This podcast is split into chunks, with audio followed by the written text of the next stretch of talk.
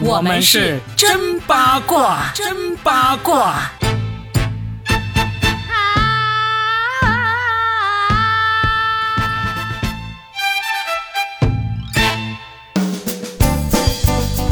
欢迎来收听我们新的一期真八卦，我是搞笑大叔算一卦 Robin。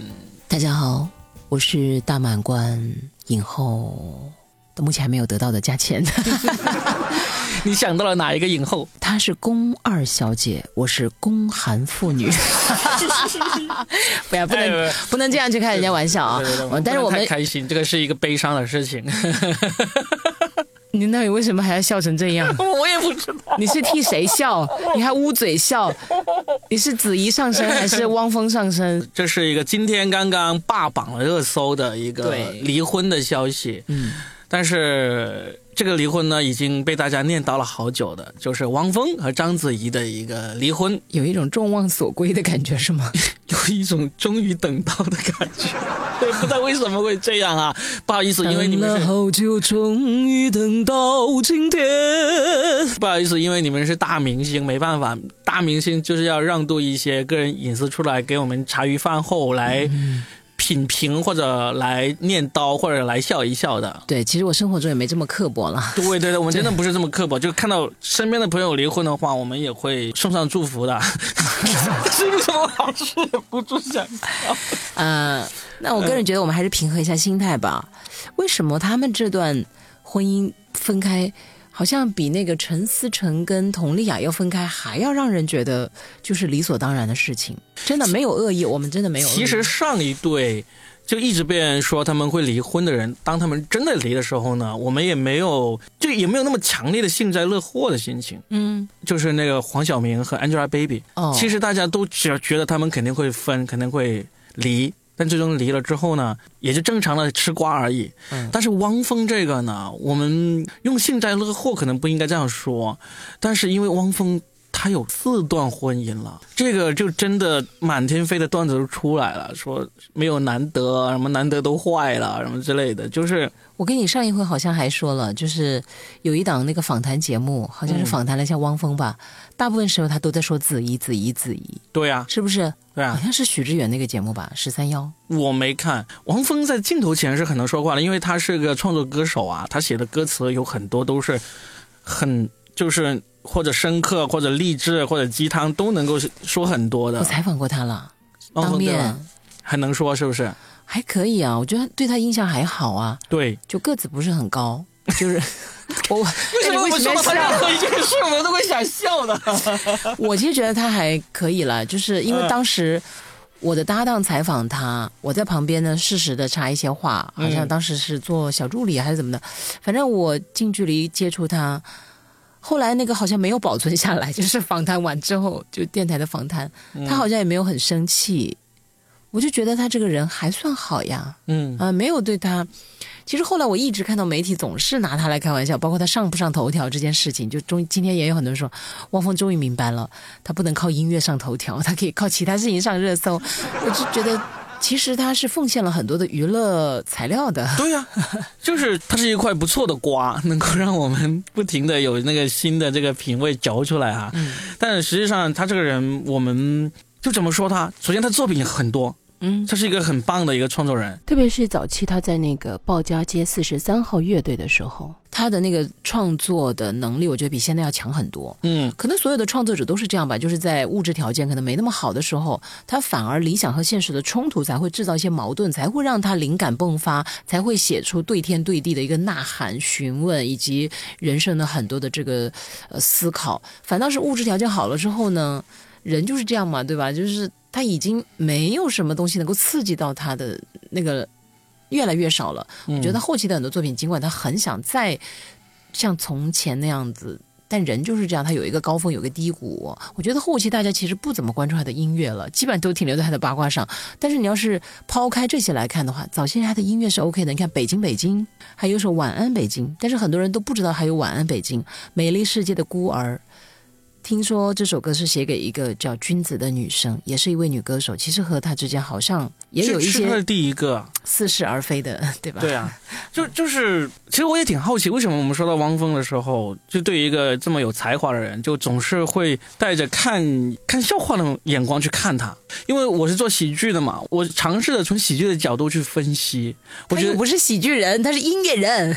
对，因为我是做喜剧的，但是呢，大家看到他就会想要嘲笑他，或者说想要看他出洋相的这么一个角度去看他。实际上，他就是现实中我们会看的一个喜剧角色，因为喜剧角色就是他自己会很努力的去达到他想要的东西，但是呢，在我们这种上帝视角、外人的吃瓜群众的眼光看来，他就是在努力的争取一种不属于他的东西啊。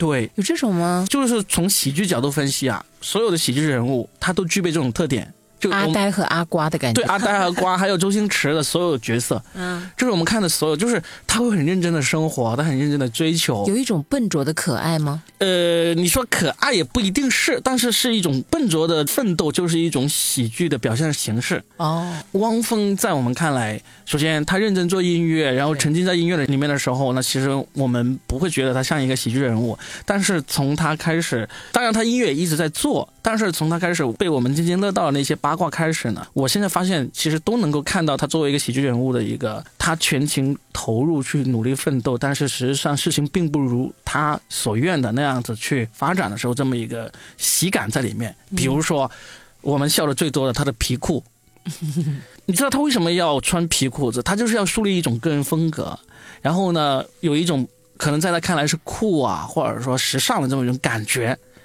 但是在我们这些开了上帝视角的吃瓜群众看来，你就是土。但是呢，你想摆脱土，你想洋气，但是你做不到。这就是一个喜剧人物的挣扎。你不断的用皮裤来做自己的这个标签，但是这个标签你肯定不希望自己变土的。但是在我们看来，就还是土。哦，这样子啊？对，这就是对他还没有那么多的看法。那你再说到今天这个他的婚事吧？对呀，一样嘛，婚姻也是。你看，就你觉得他够不着？章子怡吗？她够不着一段人人称羡的婚姻，啊，她努力要做到一个人人都羡慕称赞的婚姻，但是她做不到。你看，她结了四次婚，这次已经目前看来好像是最。圆满的，最圆满平和收场的了，嗯对不对？然后他跟章子怡结婚的时候，他举办这种盛大的婚礼，他想让让人家记住他这个婚礼多么浪漫，但是最终他选择了一个用无人机来送九克拉钻石这么一种在大家看来挺土的方式。子怡开心就好，好吗？对，人家在演唱会上对子怡表白嘞，在演唱会上表白，他用无人机来送钻戒，这些他都是很努力的，认为他做的东西是很深情、很浪漫。很符合两个人相处之道的，但是在我们外人看来，都是有一种笨拙的努力的这种喜剧色彩在里面的。反正子怡吃这套啊，对他吃是吃。哎，为什么到现在为止我们都没有讨论过子怡？子怡不配存在吗？不是子怡不配存在，而是觉得子怡对这些事他是不会受到伤害的，对吧？好像在我们的心目中，子怡就是那种可以遇神杀神、遇佛杀佛、遇鬼杀鬼的女生。哎，她就不是一个喜剧人物。章子怡就是一个正剧的这种主角，所以呢，我们也知道她在这个事件里面，她不会怎么受到真正的伤害吗？王峰也不会怎么受到真正的伤害，但是我忘了她是个女人呢。就是至少是我们相信她能够熬过这一关，而且自我疗愈。对，而且不是说那么难受的熬过这一关，我们会相信这一点，对不对？你看，我从若饼的这个描述里面，我确实我在想另外一个问题，就是真实的汪峰是这样的吗？以及真实的子怡是这样的，他真的不会痛吗？或者是他的痛，他可以很快就愈合吗？还是说我们只是在猜测？但是我就想到另一个问题，就是一个人留给大众的印象其实是很难被改变的。你看。你就已经直接被给这两个人就是直接定了一个位，就是汪峰就是这样一个笨拙的喜剧人物的可对喜剧人物，然后子怡就是我们都不用担心他会受伤，因为他就是玉娇龙。嗯，他其实出道以来演了那么多角色，我反倒觉得玉娇龙是最符合他的角色，其他人是演不出他那种倔强的。他后期的这个宫二呢，也有那么一点点，但是。宫二因为太冷清了，太克制了。子怡她不是一个那么克制的女生，她是一个很有野心，想要什么就努力去争取。包括她想要一段世俗的婚姻，她不管你们笑话我怎么样，你们都觉得我跟汪峰两个人像个笑话，无所谓，我想结就结。我生了一个，我再生一个，我还去拍电视剧，你们嘲笑我演少女，她好像都真的就像你说的，她其实演所有的角色都是章子怡。对，就是他没有在挣扎，要去达到一种他达不到的一个境界。早些年大家也嘲笑过他嘛，就是他想加入霍家啦，以及他跟那个很有名的那个什么富豪，国外的那个。所以，当你开始去争取一些你可能能力以外，或者说你的资源以外的东西的时候，就容易被人看笑话嘛，对不对？哦。那汪峰又说回汪峰啊，子怡我们可能是说了就差不多这么多。我知道了，你还是比较爱汪峰的。你不爱子怡？你想一想，我喜剧编剧这么一个活生生的喜剧人物在我面前，我怎么能不爱他呀？他给了我多少这种创作的灵感以及创作的素材啊，是吧？那你觉得他下一次婚姻是什么时候？你 掐指一算，我掐指一算应该也不会太久，他肯定会有下一次婚姻。真的吗？因为这就是他的追求还没有完成啊，他就要追求一段美满的、幸福的、让人羡慕的婚姻啊。他现在这一段曾经。他以为给人这种感觉，那现在没了，他一定会追求下一段的。作为算一卦，我非常肯定，我可能我们做了一百多期那个真八卦，我的算的那个成功率不知道有没有读者帮我们算过哈，呃，成功有多少？但是我敢肯定，汪峰会有下一段婚姻，这个算呢，应该是我算过以来最有把握的。几年之内？五年之内吧。啊，嗯，他的目标会是超过章子怡在名望上。我们先不说这个情爱上，名望上要越过章子怡的女生，那可选择性太少了。不一定，不一定，就是我能够做出判断，他一定会有下一段婚姻，五年之内就会有，这个我敢做出这个预测的。但是汪峰下一个老婆会是什么样的人呢？这个是预测不了的。哎，有可能他会跟李亚鹏一样，找一个没有那么大名气的女生，有可能。对呀，因为早些年李亚鹏也是跟王菲在一起，大家也不怎么看好嘛。嗯，一个那么啊，就是天后级别的，那子怡就是在影视方面算是天后级别的人物了。对，她也有可能就接下来我也不再像大家所想的那样了，我可以把心放下来了。不是为了完成世俗意义上你们觉得哇，我这个男人好厉害，我征服了一座高山的一个女神，最后也可能想获得世俗的幸福呢？你看李亚鹏，其实我觉得某种意义上他也是活的是明白了，嗯，对不对？我都经常还看那个社交网站上面，他们经常有视频啊，那个他的叫他是四个字，他老婆叫什么哈金喜喜哈金，反正我读不准他的名字，嗯嗯，他就一看就是那种很居家的女孩子。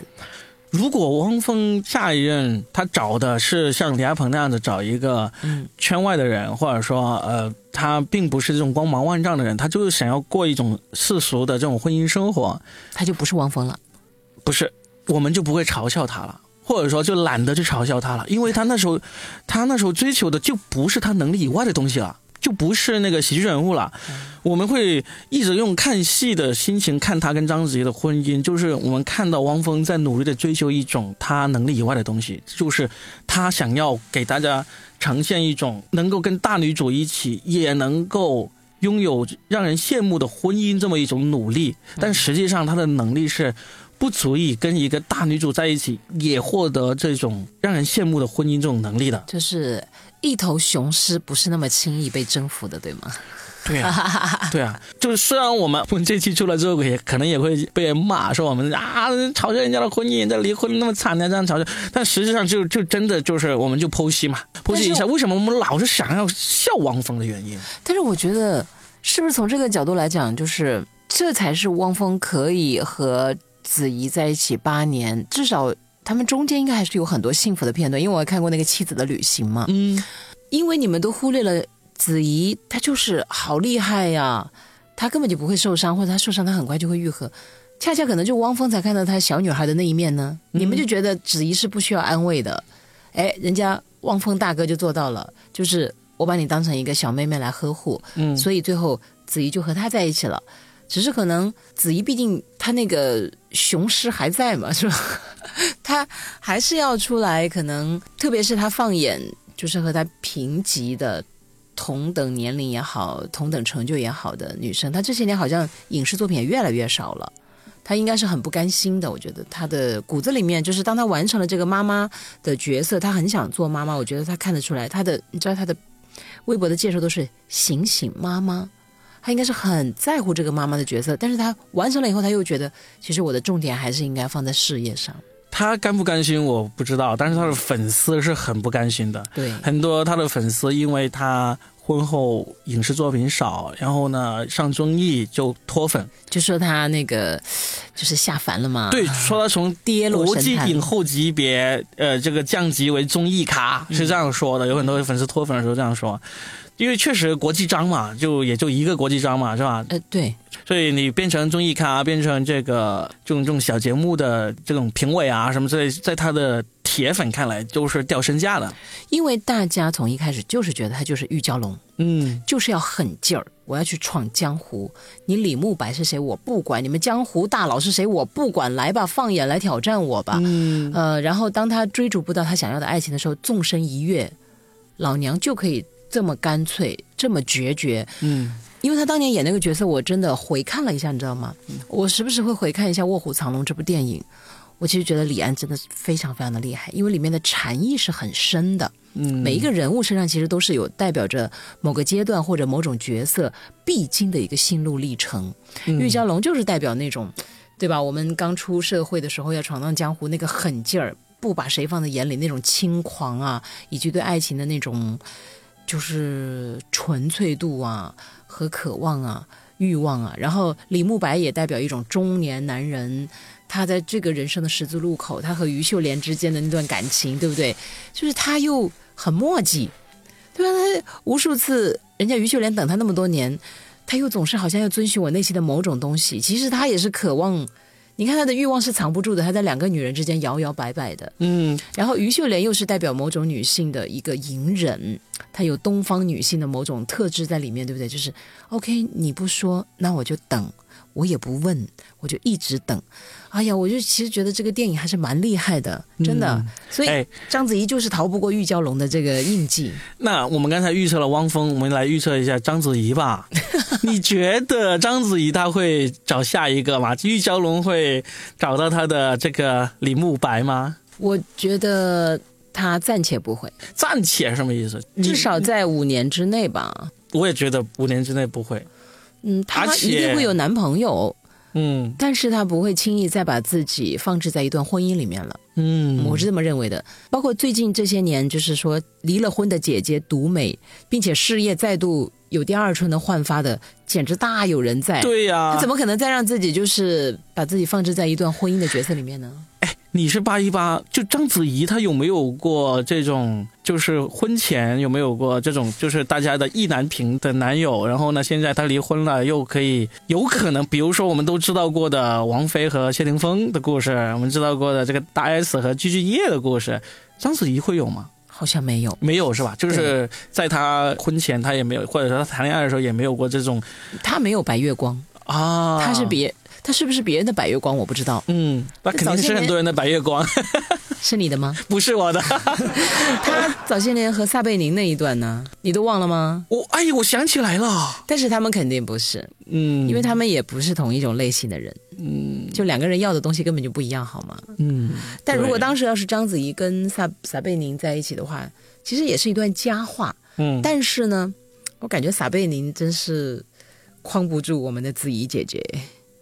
因为艺术类的人呢，嗯，他是真的很需要各种刺激的，嗯，撒贝宁始终也是体制内的人吧，应该算吧哈，他是走正向路线的嘛，对。对，尽管他有很幽默啊、搞笑啊，嗯，很可爱啊，但是始终他们是走的不同的路的，嗯，他们的性格啊，包括要的东西都是不一样的，嗯，然后。接下来的章子怡确实不要让大家担心。第一，钱财方面她没什么要别人操心的；第二，那个婚也结过了，恋爱也谈了那么多段了，孩子也生了，还得两个。我觉得他接下来的重心应该在事业上。我们谁担心呢？我们没有人担心的。子怡，你看看你给大家留的印象，大家就觉得你就是一头雄狮。对，你是。我们就想八卦而已。然后我感觉接下来子怡的目标就是再度冲击奥斯卡。对，估计杨紫琼的事情有刺激到他，你信不信？啊，对哦，因为他们俩也有交集的嘛。对哦，杨紫琼结婚了吗？结婚了，她跟她那个老公，瑞士的还是哪里的那个老公？对啊，有孩子吗？杨子琼。孩子没有，嗯，她那个老公有没有我不知道，但是就是她前段时间还变成了那个奥委会的那个委员之一，你知道吗？嗯，好厉害，就她也给很多的。女性，不管是事业女性还是平凡女性，都提供了一个范本。当然，她这个范本呢，我觉得可参考性真不多。但是对于章子怡来说，这个参考性很值得参考啊！你说的太对了，因为章子怡就是这种女人。对，她一想，天哪，她到这个年龄，你看她步步高升，我在这奶孩子，奶孩子，奶孩子。章子怡内心那种野心是不可能被磨灭的。嗯，我们也期待她真的就是，反正该经历的都经历过了，然后呢，就经历一些你还没有经历的，比如拿个奥斯卡影后这种啊。对，可以的，可以的。那然后我们更预测，我来预测一下，嗯，汪峰接下来的作品可能会有新的高度了，因为被刺激了呀。受伤了呀！汪峰被刺激啥？他受伤啥？就是他两个婚姻走不下去，婚姻这种东西都是如人饮水，冷暖自知的。就是这里面谁受伤，我们其实并不知道。所以，但至少他有了创作的一些素材了。有可能是听了真八卦，被我们嘲笑的太狠了。你伤害了他是吧？你伤害了他，还一笑而过那一夜。我觉得汪峰能出新作品的，我真的没有什么信心啊！真的没有什么信心，因为其实艺术创作的东西啊，特别是歌，还有这个呃文学作品啊，各方面其实都是有这个生命力周期的。对，过了就过了，他已经过了。我不是很相信他还能够出超越他以前的音乐作品。没关系，汪大哥加油！曾经有一个国际巨星叫做伊丽莎白泰勒，是一位非常漂亮的女星，她都结了八次婚。对，所以汪大哥你还有四次，人生才过半，对吧？汪大哥说：“你们俩，我要告你们！我代表子怡告你们。”我们就在纯预测啊，纯吃瓜啊。今天呢，但是呢。